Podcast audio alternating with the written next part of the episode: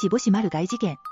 この事件は1999年4月14日に山口県高一で発生したマルヒと強盗致死、窃盗事件のことです。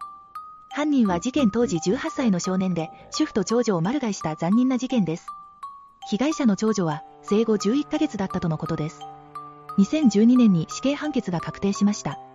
女の子が生まれたばかりで、一番幸せな時期だっただろうに、被害者のことを思うとやるせないね。犯人の福田孝之は、当時18歳の少年でした。18歳の少年が、どうしてそんな事件を起こしたの？